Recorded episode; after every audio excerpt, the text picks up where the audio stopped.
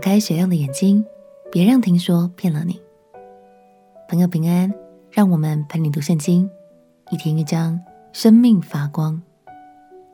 今天来读约伯记第二十二章。从这一章开始，直到二十七章，就是约伯与朋友们的最后一次辩论。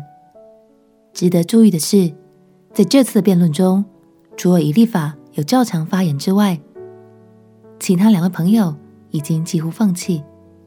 比勒达只说了短短几句，索法甚至连说都不想说了。现在，我们就先来听听以利法的发言吧。一起来读约伯记第二十二章。约伯记第二十二章。提曼人以利法回答说：“人岂能使神有益呢？智慧人但能有益于己。你为人公义，岂叫全能者喜悦呢？你行为完全，岂能使他得利呢？岂是因你敬畏他，就责备你、审判你吗？你的罪恶岂不是大吗？你的罪孽也没有穷尽，因你无故强取弟兄的物为当头。”剥去贫寒人的衣服，困乏的人，你没有给他水喝；饥饿的人，你没有给他食物。有能力的人就得地土，尊贵的人也住在其中。你打发寡妇空手回去，折断孤儿的膀臂。因此有网罗环绕你，有恐惧忽然使你惊惶，或有黑暗蒙蔽你，并有洪水淹没你。神岂不是在高天吗？你看星宿何其高呢？你说神知道什么？他岂能看透幽暗，施行审判呢？密云将他遮盖，使他不能看见。他周游穹苍，你要依从上古的道吗？这道是恶人所行的，他们未到死期，忽然除灭，根基毁坏，好像被江河冲去。他们向神说。离开我们吧！又说，全能者能把我们怎么样呢？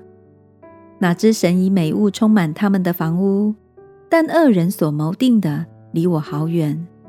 一人看见他们的结局就欢喜，无辜的人嗤笑他们，说：那起来攻击我们的，果然被剪除；其余的都被火烧灭。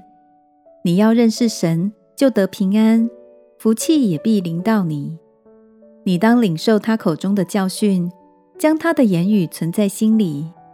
你若归向全能者，从你帐篷中远除不义，就必得建立。要将你的珍宝丢在尘土里，将恶匪的黄金丢在溪和石头之间。全能者就必为你的珍宝，做你的宝银。你就要以全能者为喜乐，向神扬起脸来。你要祷告他，他就听你。你也要还你的愿，你定义要做何事，必然给你成就，亮光也必照耀你的路。人使你降卑，你仍可说必得高升。谦卑的人，神必然拯救。人非无辜，神且要搭救他。他因你手中清洁，必蒙拯救。虽然最后。以立法仍然是以神的慈爱和应许来劝勉约伯悔改。不过，以立法整体来说，可是毫无保留的火力全开。他不仅指责约伯一定是犯了罪才会受苦，甚至一一指出约伯犯过的罪。但这些都是诬赖，并不是真的。以利法身为约伯多年的朋友，相信他不太可能不认识他的为人才对。这些指控。有可能是为了使约伯屈服才编造的谎言，更有可能是以利法过去从别人那里听说的。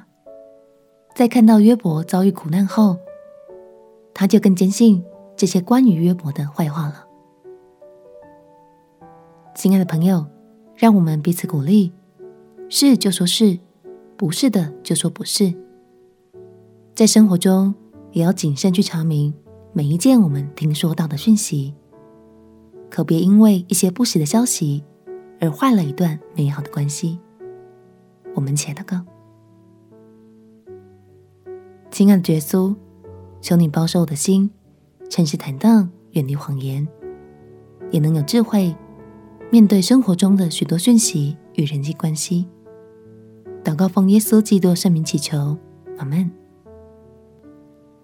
祝福你成为一个有智慧的人，懂得分辨什么是真理，什么是谎言。陪你读圣经，我们明天见。耶稣爱你，我也爱你。